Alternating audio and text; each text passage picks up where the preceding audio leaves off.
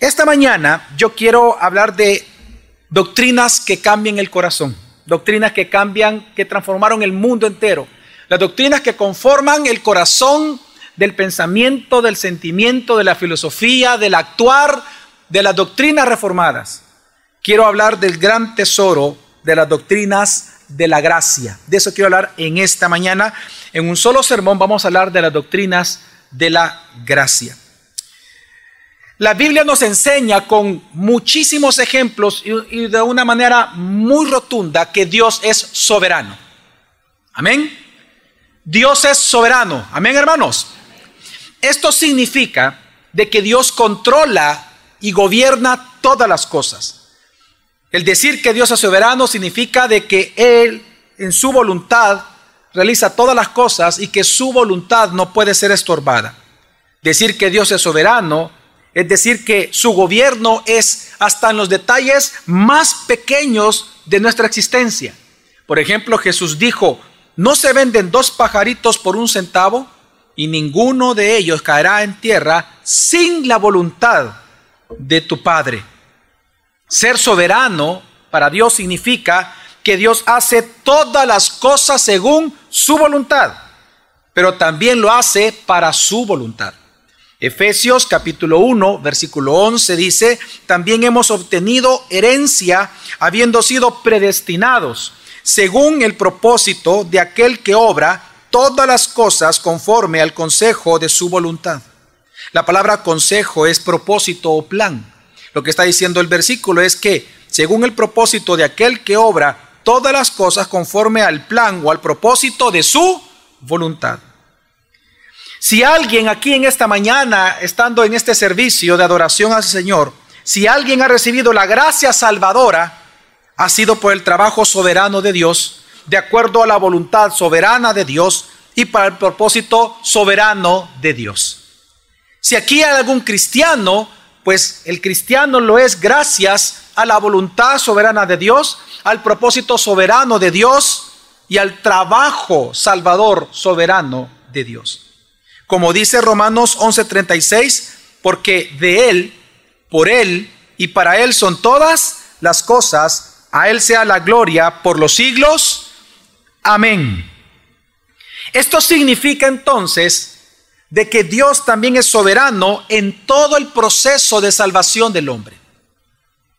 Si el hombre puede llegar a tener oportunidad de salvación y es salvado y está siendo santificado, esperando su glorificación futura en la segunda venida de Cristo, eso significa de que Dios también es soberano en todo ese proceso de salvación.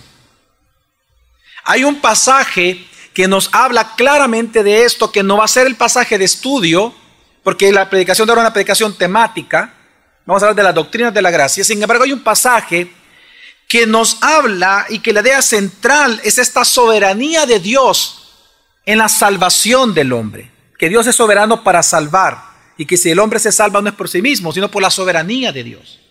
Y es Efesios capítulo 1 del versículo 4 al 11.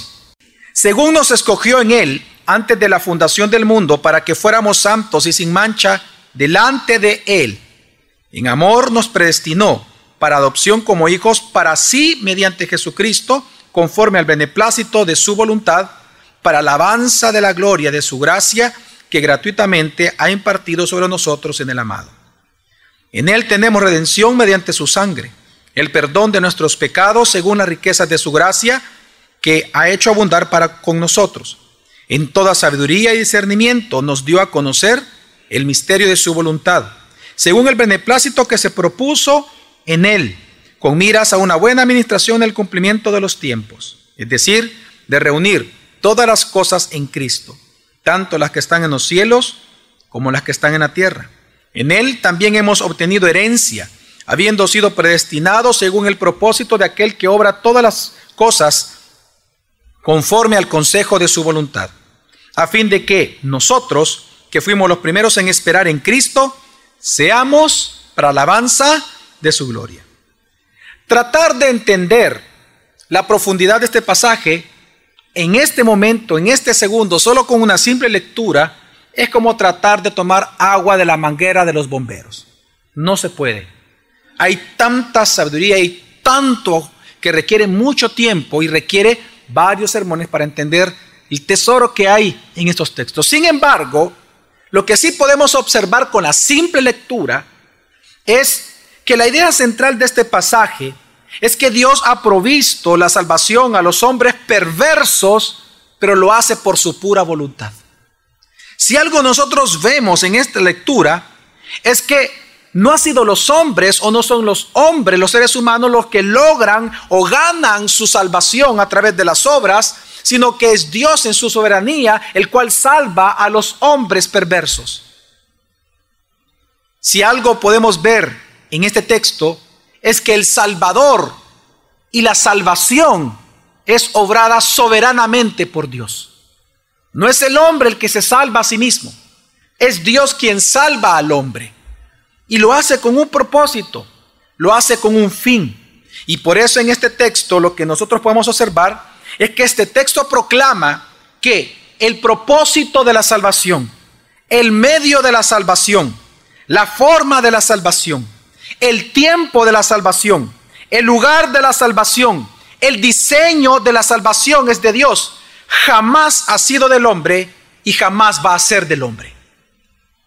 El texto nos habla de que la soberanía de Dios es la que salva al ser humano en el proceso de salvación, es soberano de parte de Dios.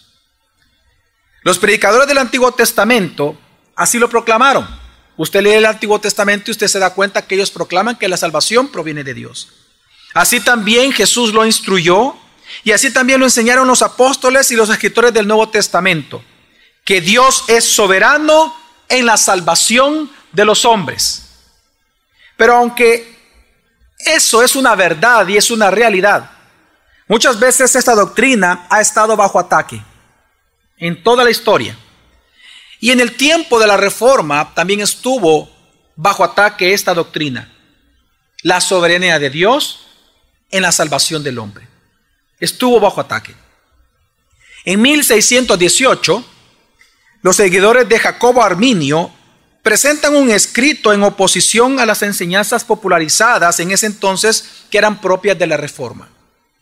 Muchas iglesias en Holanda y muchas iglesias en Europa ya se habían inscrito a la confesión belga y a la confesión de, de Helderberg. Y sin embargo, los arminianos, es decir, los seguidores de Jacobo Arminio, ellos no querían eso. Así que ellos, los arminianos, presentaron sus escritos al Estado holandés en esta época, en donde ellos en un documento describían su inconformidad con las doctrinas de la Reforma. Y ellos comenzaron a escribir entonces lo que ellos creían con respecto a la soberanía de Dios en la salvación de los hombres, hablando de la soberanía de Dios y la responsabilidad de los hombres según como ellos lo creían. Este documento que los arminianos entregaron al Estado holandés provocó que representantes de la iglesia de aquel momento y más de 84 personas se reunieran en un sínodo en la ciudad de Dort para analizar a la luz de las escrituras los escritos de los arminianos. Después de 154 sesiones, no fue una, después de 154 reuniones de esta gran cantidad de personas abriendo la Biblia durante todo el día, ellos no vieron ninguna sustancia bíblica para sus puntos de los arminianos. Por lo que decidieron presentar los cinco puntos que ellos consideraban bíblicos con respecto a los anteriores. A estos cinco puntos se les conoce como las doctrinas de la gracia, precisamente. La pretensión, y, explico esta parte de la historia, ¿por qué? Porque la pretensión de los cinco puntos, que hoy se le llama cinco puntos del calvinismo o la doctrina de la gracia, era defender la soberanía de Dios. Porque cuando usted lee los cinco puntos de los arminianos, ellos rebajan y ellos transgreden la soberanía de Dios. Entonces los cinco puntos o las cinco doctrinas de gracia, lo que hacen es defender la soberanía de Dios en la salvación de los hombres. Y el objetivo de ellos era que las personas pudieran alabar la soberanía de Dios en esa exclusividad que Él tiene de salvar a quien Él quiere. Entonces, esta mañana nosotros vamos a ver rápidamente las doctrinas de la gracia. Amén, hermanos. ¿Estamos preparados? Amén. La primera doctrina de la gracia es la depravación total del hombre.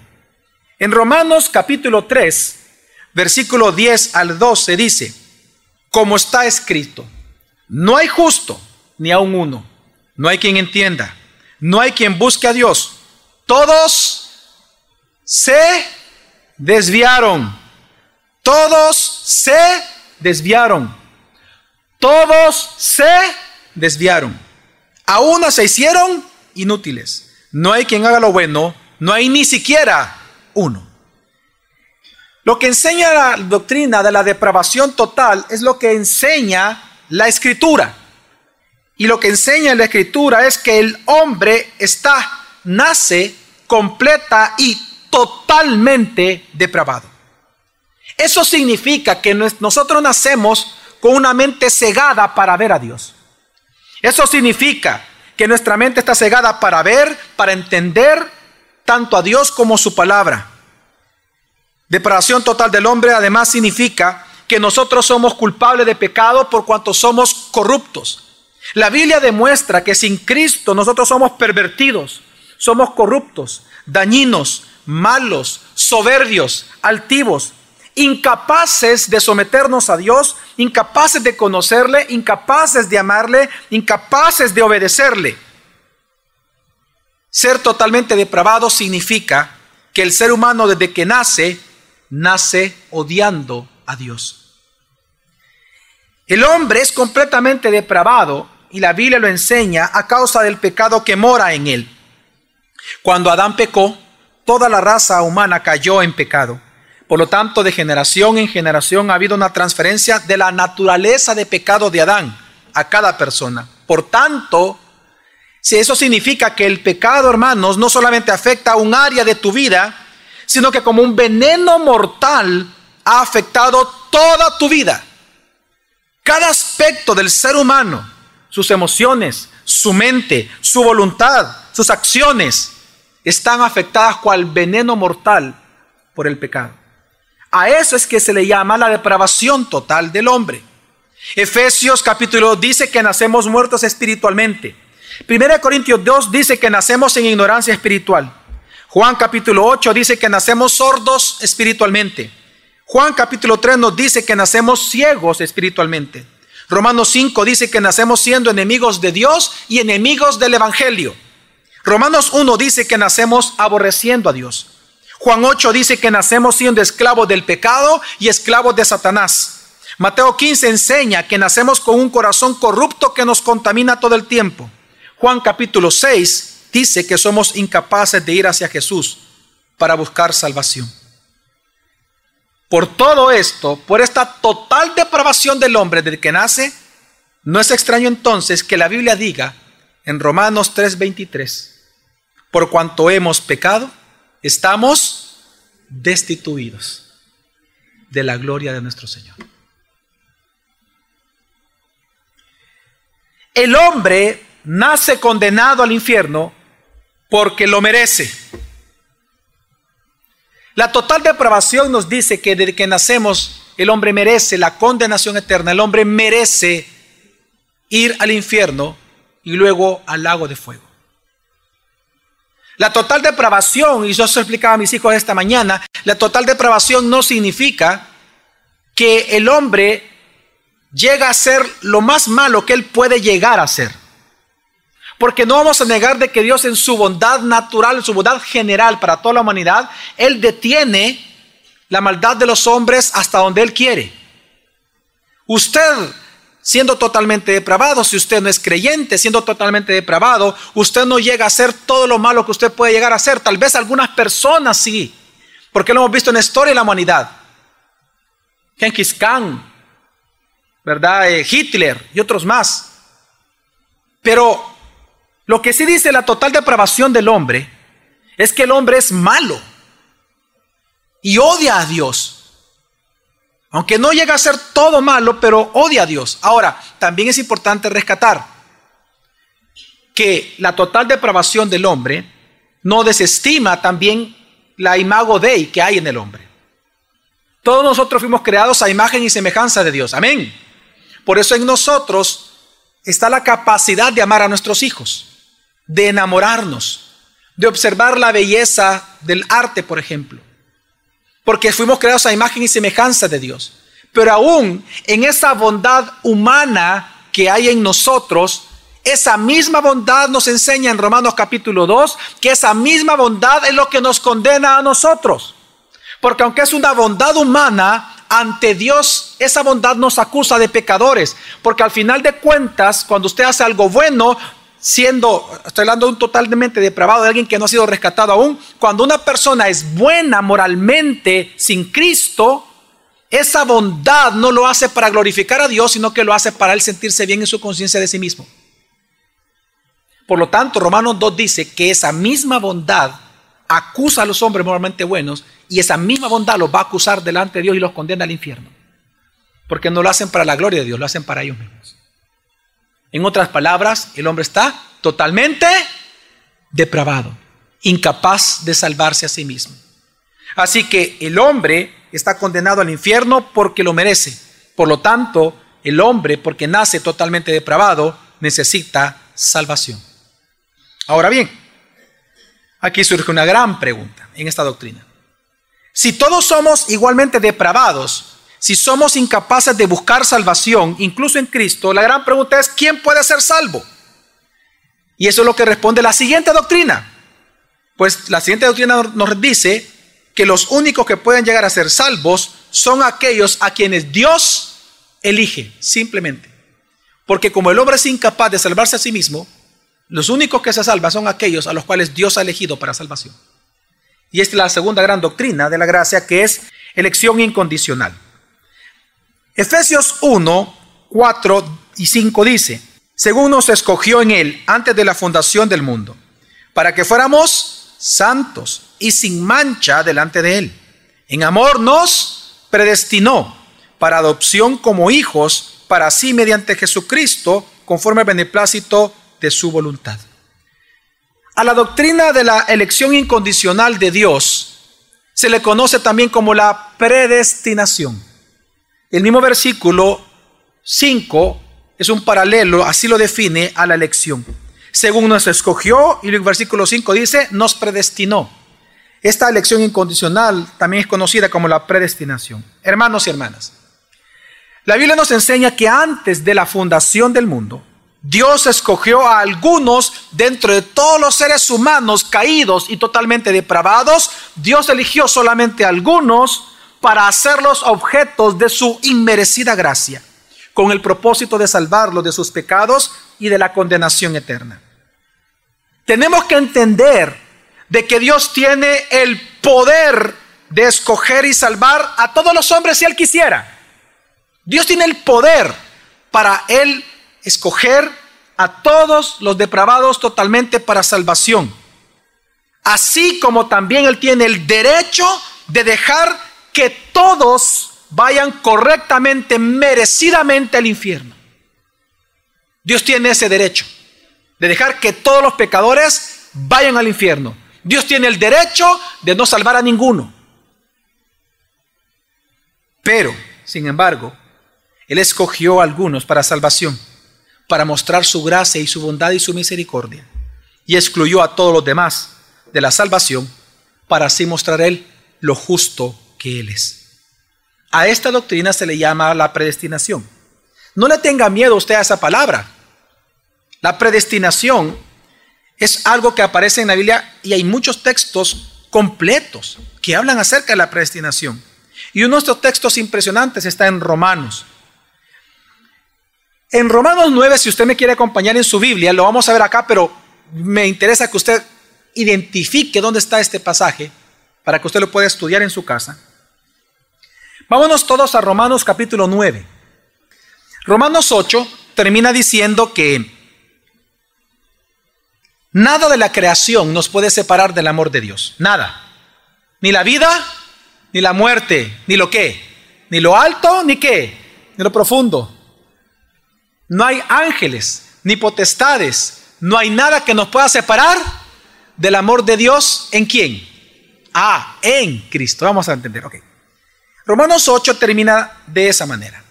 Pero entonces surge una pregunta. Si Dios ama, ¿por qué no todos los judíos a los cuales Pablo estaba escribiendo allá en Roma, pudo haber surgido esta pregunta?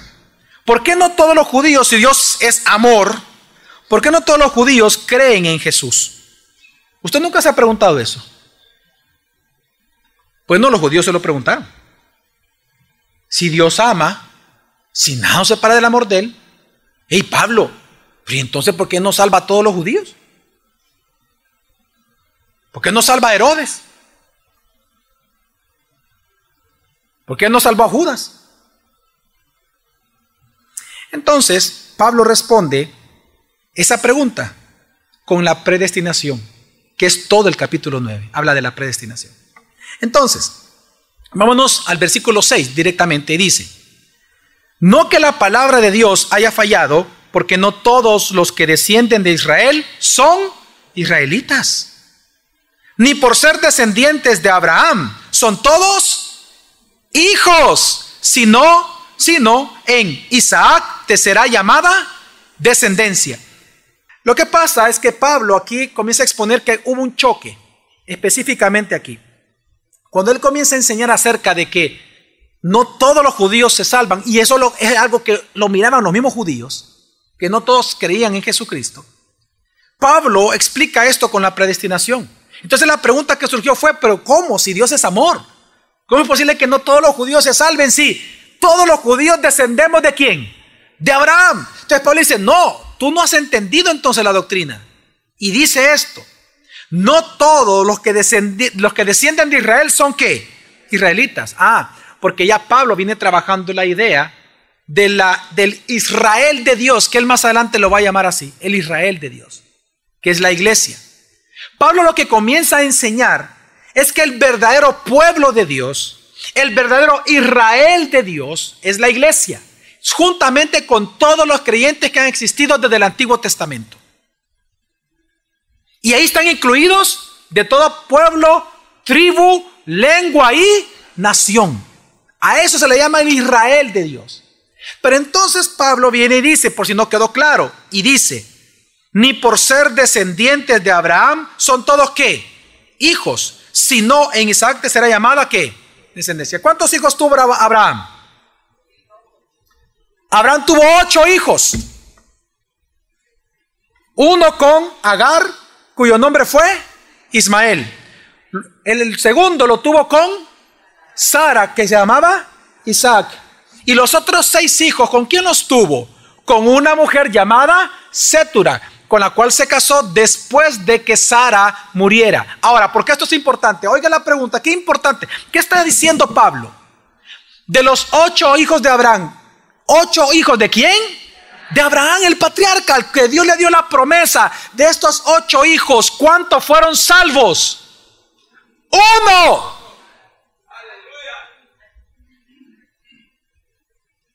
Uno. No por ser hijos de Abraham, todos son de Abraham. Uno. En Isaac te será llamada descendencia.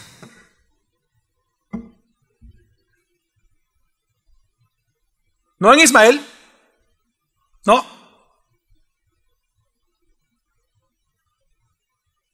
Solo Isaac.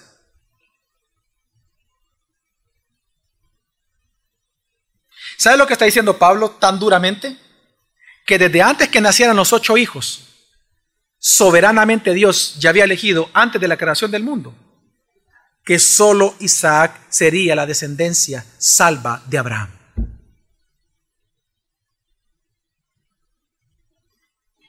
Y si eso es duro, bueno, ahora viene Pablo a demostrarles de que de todos los judíos, por esa razón, no de todos los judíos que descienden de Abraham étnicamente, no todos se van a salvar, solamente aquellos que son elegidos para salvación. Y viene a hablar y dice, eh, sigamos leyendo, versículo 10, dice, y no solo esto, sino también cuando Rebeca concibió de uno, de Isaac nuestro padre, pues no habían aún nacido, ni habían hecho aún ni bien ni mal, para que el propósito, el consejo de Dios conforme a la elección permaneciese, no por obras, sino por qué? Por el que llama a la voluntad soberana de Dios, dice, se le dijo a Isaac, el mayor servirá a quién? Al menos, perdón, a Rebeca se le dijo esto. Versículo 13, como está escrito, a Jacob amé, más a Esaú qué? Elección incondicional. Pablo todavía es más específico aquí en este caso. Dice, incluso antes que los gemelos nacieran, antes de que cometieran un solo pecado, antes de que hicieran algo bueno o algo malo, para que quede en evidencia que la elección es soberana de Dios, Dios le dijo a Rebeca antes de que nacieran, el mayor va a servir a quién? Al menor. En otras palabras, yo elijo para salvación al menor y el mayor no. ¿Qué? ¿Quién le puede decir algo a Dios? Ahora, usted puede llegar a pensar como algunas veces pensamos los seres humanos, ¿no? Que reducimos a Dios como a un ser humano y decimos, qué injusto, qué injusto, pastor, qué injusto, no, que Dios salve a alguno y al otro no, eso, eso más suena injusticia. Pues Pablo sabe que dice después del 13, ¿qué pues diremos? ¿Que hay injusticia en quién? Pablo lo previó, que iban a preguntar eso, es obvio. Y él da la respuesta, en ninguna manera. Pues a Moisés dice, tendré misericordia del que yo tenga misericordia y me compadeceré del que yo me compadezca. Así que no depende del que quiere, del que corre, sino de Dios que tiene misericordia. ¿Saben por qué Dios no es injusto, hermanos? Porque lo justo sería que todos fuéramos a dónde. Ese, sería lo justo.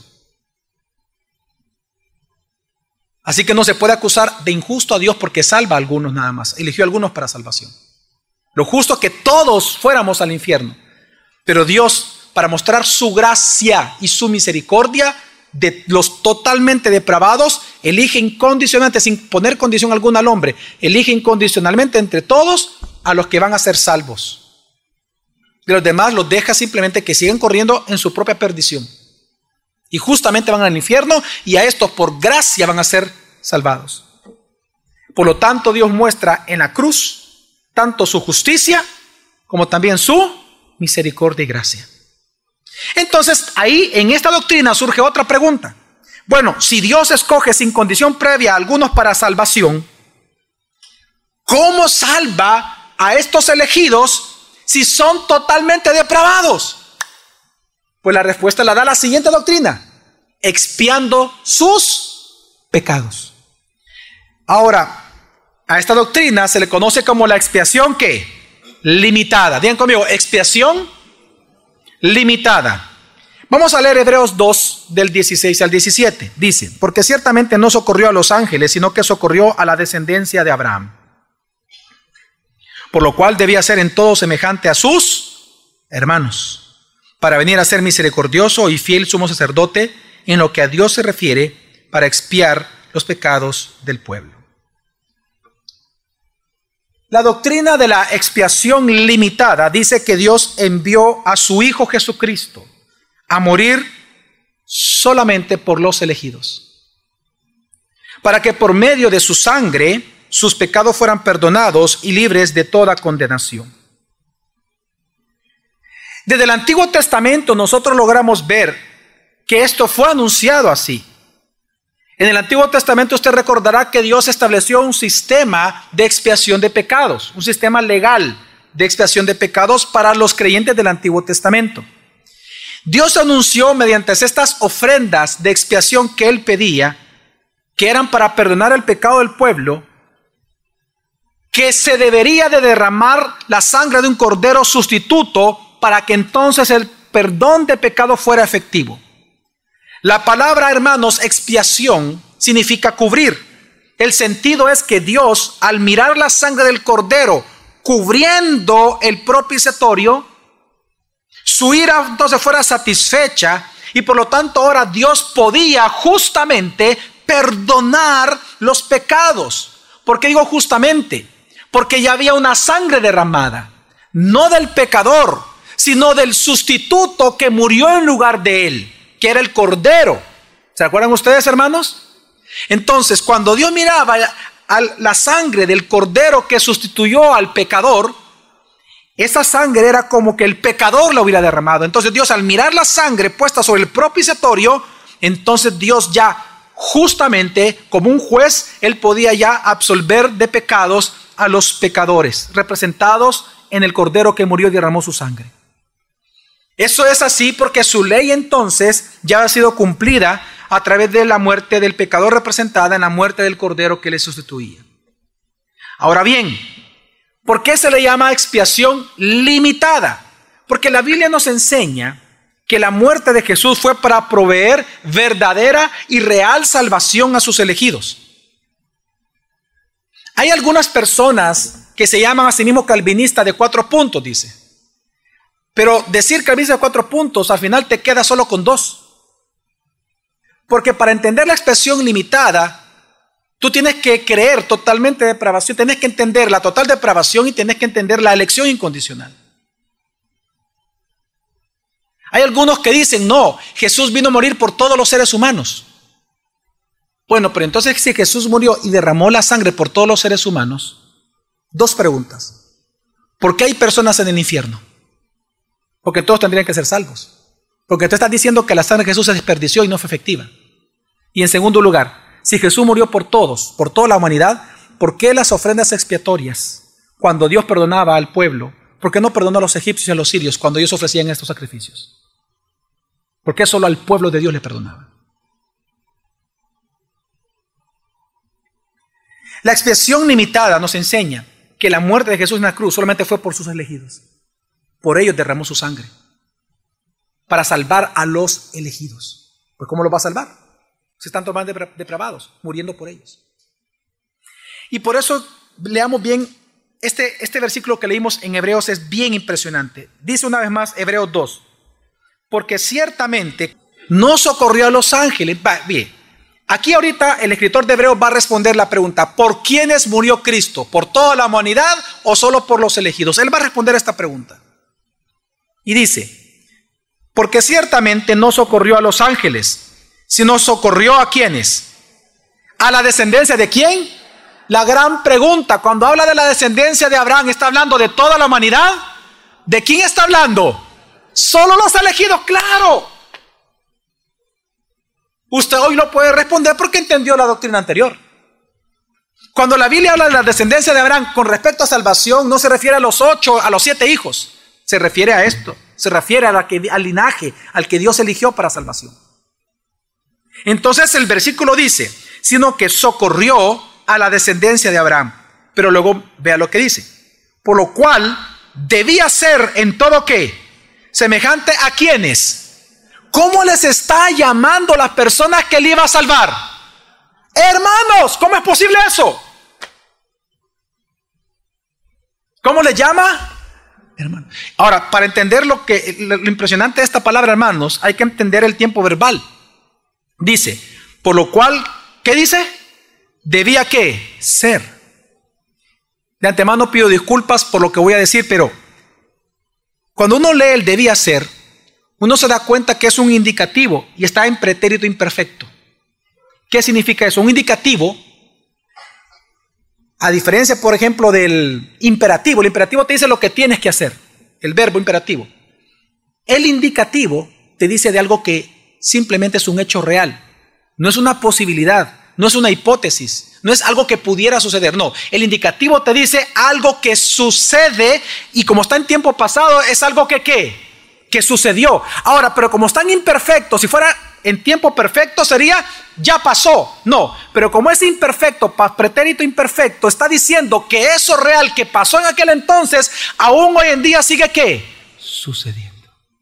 Hermoso. Entonces dice, es decir, que aquella acción del pasado, sus efectos siguen estando ¿qué? Presentes. Por lo cual dice, debía ser en todo semejante a quienes. En otras palabras, lo que está diciendo el versículo es que de alguna manera las condiciones requeridas por el Padre para que el Hijo viniera a la tierra era para que Él fuera como quienes, como los que habría de salvar a sus elegidos. ¿Y cómo le llama a esta descendencia de Abraham? Antes de morir por ellos, ¿cómo le llama? Hermanos. O sea que solo está hablando de quiénes? De los elegidos, solo de los elegidos. Porque les dice hermanos. Y luego dice, ¿para qué? Para venir a qué? A ser misericordioso y fiel que sumo sacerdote. ¿Cuándo sucedió esto? ¿Cuándo Jesús vino a ejecutar, a mostrarse como fiel sacerdote y misericordioso sacerdote? En la cruz. Él vino antes de la cruz y, le llama hermanos a los que iba a salvar. Y luego dice, para venir a ser misericordioso y fiel sumo sacerdote en lo que a Dios se refiere. Y aquí viene impresionantemente la frase, para expiar los pecados de quién? Del pueblo. ¿De quién? ¿De quién, hermanos? Entonces, ¿cuáles fueron los pecados que fueron expiados en la cruz? ¿Los de quién? Solamente los de quién? Solamente los del pueblo, que a la vez se le llama hermanos, que a la vez se le llama antes como descendencia de Abraham. Entonces solo está diciendo el versículo que él vino a expiar los pecados de quiénes? De sus elegidos. Expiación limitada. Ahora, aquí surge otra pregunta. Bueno, pero si la expiación limitada es una obra de Dios, ¿Cómo sucede eso? ¿En qué momento son salvados los elegidos? Ya tenemos la obra satisfecha de Dios. Está la sangre del cordero derramada en la cruz. Sabemos que son elegidos, pero están totalmente depravados. Ellos no pueden voltear a ver a Dios. Es más, no es que no puedan únicamente, no quieren. Están incapacitados moralmente y espiritualmente para hacerlo. Y si está la sangre ahí, y son elegidos, pero están totalmente depravados, ¿cómo entonces o en qué momento se va a ejecutar esa salvación? Viene la siguiente doctrina, que da la respuesta. Y es cuando se vuelva su gracia irresistible. Digan conmigo, gracia irresistible. Mateo 9:9 dice, hermoso versículo, dice, pasando Jesús de allí, vio a un hombre llamado Mateo, que estaba sentado al banco de los tributos públicos y le dijo, sígueme. Y se levantó y le siguió. ¡Wow! ¡Wow! A mí me impresiona este versículo porque mire, si había gente malvada en el tiempo de Jesús, eran los cobradores de impuestos. Recordemos de que el pueblo judío al tiempo de Jesús era un pueblo esclavo. ¿Recordamos eso, hermanos? Después de Salomón, cuando él muere, el reino se divide en cuántas partes? En dos. Luego son enviados al exilio, ¿sí o no? Primero estaban los asirios, luego vinieron los babilonios con el reino del sur. Pero resulta que siendo esclavos de... Lo que pasa es que para nosotros la palabra esclavo lo pensamos que estaban con grilletes. No, no, no. El pueblo judío vivía ahí. Ellos vivían, se reproducían, tenían sus negocios. Lo, lo que pasa es que quien los gobernaba era un rey distinto. Estaban bajo un imperio. Entonces, cuando Babilonia viene y se lleva al exilio al restante de lo de Judá, luego de los babilonios, ¿quiénes vinieron y los conquistaron a los babilonios? Los persas. Luego de los persas, ¿a quiénes conquistaron los persas? Los griegos, con Alejandro Magno. ¿Y a los griegos quién los conquistó? Los romanos. En el tiempo de Jesús, Roma era el dueño de los judíos. Entonces, ¿por qué digo esto? Porque los cobradores de impuestos eran puestos por el gobierno, por el imperio, pero eran judíos. Entonces, el trato era así. Tú vas a cobrar lo que quieras. Vas a cobrar lo que quieras a tu pueblo. Pero de todo eso a mí me vas a dar un porcentaje al imperio. Entonces, y la otra parte tú te quedas y con eso vas a vivir. Entonces, si quería más, si, el cobrador de impuestos quería tener más para él, ¿qué tenía que hacer? Cobrar más. Y fue usurero.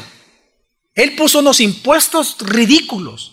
Tenía agobiado a su propia sangre, su propio pueblo, para él hacerse rico. Por eso que eran tremendamente odiados y por eso ellos sí mostraban una total depravación. Y resulta que un hombre totalmente depravado cobrando el impuesto, estando sentado todavía en la mesa, Jesús llega y le dice, sígueme. Y simplemente, ¿qué hizo el hombre? ¿Por qué? Porque el día de tu salvación, la gracia que por tantos años tú estuviste resistiendo, se vuelve qué? Irresistible. Por gracia de Dios. La Biblia nos enseña que aunque el hombre es totalmente depravado en el día de nuestra salvación, Dios vencerá nuestra resistencia natural a creer en Él por medio de regenerar nuestro espíritu, hacernos nacer de nuevo. Su gracia vencerá nuestra resistencia por su bondad y salvación. Por eso en Juan 6:44 Jesús dijo, nadie puede venir a mí si el Padre que me envió no lo atrae y yo lo resucitaré en el día postrero. La gracia irresistible nos enseña que tanto la fe para creer en Jesús como el arrepentimiento necesario para perdón de los pecados son un don de Dios, un regalo inmerecido. Es parte de la gracia soberana de Dios para sus elegidos. Hermanos y hermanas, la gracia irresistible nos demuestra que no hay nadie, no hay asesino, no hay prostituta, no hay homosexual, no hay mentiroso, no hay ladrón, no hay marero, no hay orgulloso, no hay irascible, no hay arrogante, no hay ofensor que Dios no pueda vencer y traerlo con arrepentimiento y fe a los pies de Jesús para una conversión real. Nadie se puede resistir a la gracia de Dios cuando Dios decide salvar a esa persona. Nadie se puede resistir. Es un acto soberano de Dios. ¿O no te acuerdas de tu conversión? Que ese día tú no te pudiste resistir a Jesús. ¿No te acuerdas? ¿Cómo lloraste ese día? ¿No te acuerdas lo que pasó en tu corazón? El gozo que eso provocó en tu corazón. Y por años tú pasaste odiando. Te burlabas de los cristianos, te burlabas de las iglesias. Odiabas a, los, a quienes predicaban el Evangelio. Le llamabas ridículos. Y ahora tú eres el llamado ridículo. Para gloria de Dios. Porque Él te salvó a ti.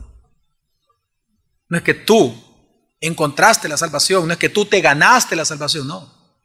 Dios te encontró a ti. Dios te salvó a ti. Dios te atrajo a Él con gracia irresistible. Pero esta doctrina entonces nos lleva a otra pregunta. Esa salvación que Dios da el día de nuestra salvación, ¿es para siempre?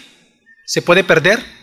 ¿Acaso podemos perder esa salvación que tanto costó a Jesús? veamos, totalmente depravados. No podemos mirar a Dios, entonces Dios elige. Pero para salvarlo necesita la sangre, que se cumpla la ley. Manda a su Hijo a que muere y derrame la sangre por estos elegidos. Pero aún así ellos no pueden voltear a ver la sangre. Entonces Dios en su gracia los regenera, los hace nacer de nuevo, les da un nuevo corazón, les da la fe necesaria para creer, creen. Entonces la gran pregunta es, si todo eso costó, ¿esa gracia solo es para un día? ¿Esa salvación dura solamente una hora? ¿O es una salvación para siempre? ¿Qué es lo que ayuda a los escogidos de Dios, ya salvos, a seguir a Jesús hasta el final? Viene la quinta doctrina de la gracia, que es la perseverancia de los santos. Dice Filipenses capítulo 1, versículo 6, estando persuadido de esto, que el que comenzó en vosotros la buena obra, que es la salvación, la perfeccionará hasta el día de Jesucristo. Hermanos, la Biblia afirma que todos aquellos a los que Dios elige, Él llama. Y a los que Él llama, justifica. Y a los que Él ha justificado, Él salva. Y a los que salva, preserva para la eternidad. Si usted es un verdadero creyente, usted perseverará en la fe y en obediencia a la palabra de Dios. No será perfecto usted en su andar, pero usted va a caminar todo el tiempo en arrepentimiento y con perseverancia a la voluntad de Dios o en la voluntad del Señor. Lo que estoy tratando de decirles es que esa frase, salvo siempre salvo, es peligrosa, es propio de las sectas. La perseverancia de los, de los santos no es salvo siempre salvo, porque la frase salvo siempre salvo lo que está diciendo es que usted puede pecar lo que quiera, como usted quiera, y morir pecando en lo peor del pecado, pero que si usted hizo una pequeña oración entonces usted se verá al cielo. Esa es una herejía. ¿Por qué? Porque la evidencia de que somos cristianos es que caminamos en la voluntad de Dios imperfectamente, pero caminamos. Cuando caemos, su gracia nos levanta. Cuando nos elevamos y nos vemos orgullosos, su gracia nos quebranta. La vida del cristiano no es perfecta. Seguimos pecando, pero su gracia irresistible es tal en el tiempo presente aún que Él nos lleva a arrepentimiento, a confesar nuestros pecados en Él, para regresar a Él y caminar en su voluntad. En otras palabras, lo que nos enseña la perseverancia de los santos es lo siguiente, que cuando tú fuiste predestinado para salvación, significa que también que fuiste predestinado para santificación. El que es verdadero cristiano llegará al final, cuando Cristo venga por segunda vez, irá al cielo, no porque no pecaba, es porque Dios lo santificó cada vez que él pecaba. La gloria de que un cristiano llegue al final va a ser solamente y exclusivamente del Dios soberano. La perseverancia de los santos nos dice a nosotros que usted no será sin pecado, pero no va a practicar el pecado. Hasta el fin de sus días usted gozará de la salvación de Dios. Porque el que practica el pecado, dice Juan en su carta, ese no ha conocido a Dios. Y no vayamos con pecados escandalosos, pecados no escandalosos, mentiras, pornografía, corrupción. Esa persona no es cristiana simplemente porque no tiene obras de arrepentimiento en su vida. No estamos pidiendo perfección, pero tienen que haber evidencias de la obra de gracia salvadora en la vida de cada persona. Así que la base de la preservación de los santos es que la elección incondicional de Dios, la predestinación, no solo es para salvación, sino para santificación y para glorificación. El que fue predestinado para salvación fue predestinado para la santificación y fue predestinado para la glorificación futura en la segunda venida de Jesucristo. Y es lo que nos dice 1 Tesalonicenses capítulo 5, versículo 22 al 24. Dice, absteneos de toda especie de mal, y el mismo Dios de paz os santifique completamente, y todo vuestro ser espiritual, mi cuerpo, sea guardado irreprensible en la venida de Jesús el Mesías, nuestro Señor. Fiel es el que os llama, el cual también que lo hará, hablando por sus elegidos. Por eso dice, fiel es el que os llama, el que eligió, el cual también va a lograr esto. La predestinación de salvación es predestinación también de santificación y glorificación. Ahora, para concluir, ¿cuál es la belleza de las doctrinas de la gracia. Para mí las doctrinas de la gracia, hermanos, son doctrinas hermosas. Porque tienen su gran hermosura y son muy valiosas para nosotros en diferentes, por diferentes razones. ¿Por qué es importante predicar de las doctrinas de la gracia? ¿Por qué es importante enseñarla a nuestros hijos? ¿Por qué es importante hablarla a las personas? Por varias razones, de las cuales quiero mencionar ocho. Primero, porque por ellas, por las doctrinas de la gracia, es que podemos observar la belleza del Evangelio. Hermanos y hermanas, al comprender nuestra total depravación y la santidad absoluta de Dios, es que entonces nosotros podemos ver el Evangelio en toda su hermosura y gloria. Cuando tú te ves pecador y ves a un Dios santo y ves esa imposibilidad de unión, entonces tú admiras el Evangelio. Porque lo que el hombre no pudo lograr y no puede lograr, Dios lo hizo a través de Jesucristo y nos llama a través de su precioso evangelio. Amén, hermanos. La doctrina de la gracia nos ayuda a entender, nos ayuda a observar lo hermoso que es el evangelio para la salvación de nosotros, sus elegidos. En segundo lugar, las doctrinas de la gracia son hermosas, porque por ellas podemos vivir humillados ante Dios. Las doctrinas de gracia exaltan tanto a Dios, es decir, las doctrinas de la gracia exaltan tanto a Dios y humillan tanto al hombre que evitan que tengamos un concepto más alto de nosotros mismos que deberíamos de tener. Las doctrinas de la gracia nos humillan tanto a nosotros que ponen un límite a nuestro orgullo al hacernos ver que el que se lleva toda la gloria soberanamente de la salvación del hombre, de la santificación del hombre y de la pronta glorificación de los cristianos es solamente Dios. No es usted, no soy yo, es Dios. En tercer lugar, la belleza de la doctrina de la gracia es porque las doctrinas de la gracia nos ayudan a vivir en santidad ante Dios. Porque nos enseñan que la gran prioridad de la vida, hermanos y hermanas, no es la felicidad.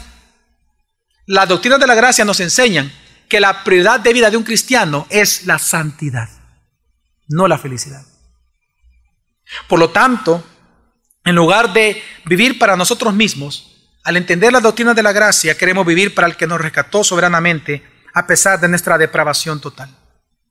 En cuarto lugar, las doctrinas de la gracia son hermosas, porque las doctrinas de la gracia nos motivan a glorificar a Dios y no a nosotros.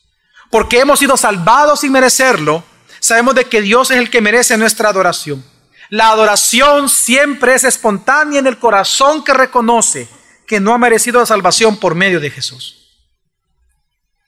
En número 5, las doctrinas de gracia son hermosas porque nos llevan a querer expresar con acciones de gracias mi amor por la obra de Cristo y mi amor por Cristo. Las acciones de gracia, la vemos en los salmos, provienen de un corazón redimido, agradecido por esa redención. En sexto lugar, y presta atención a este punto, en sexto lugar, las doctrinas de la gracia son hermosas porque nos llevan a admirar la Trinidad de Dios y su obra. ¿Ya notó usted que la Trinidad está envuelta en las doctrinas de la gracia? Dios el Padre elige. Jesucristo muere y resucita expiando nuestros pecados por sus elegidos. Y el Espíritu Santo es el que llama con gracia irresistible y nos protege y nos preserva a los santos para la eternidad. Padre, Hijo y Espíritu Santo unidos en las doctrinas de la gracia para salvación de los hombres. Número siete, entender las doctrinas de la gracia nos trae felicidad. Porque cuando alguien entiende, entiende las cinco doctrinas de gracia, esa persona puede vivir ahora seguro, amado y se siente protegido para la eternidad. ¿A cuánto le da seguridad comprender la doctrina de la gracia? Es impresionante, da seguridad eterna. Uno sabe que Dios, que el que comenzó la buena obra, la va a perfeccionar. Y número 8, las doctrinas de la gracia son hermosas. Porque entender la doctrina de la gracia nos lleva a depender totalmente de Dios. Porque si Jesucristo es mi Salvador, entonces significa que ese Jesucristo es mi todo suficiente para cada día. Por lo tanto, no dejaremos de depender de Él todos los días, porque Él es nuestro Dios Salvador. Amén. Vamos a orar.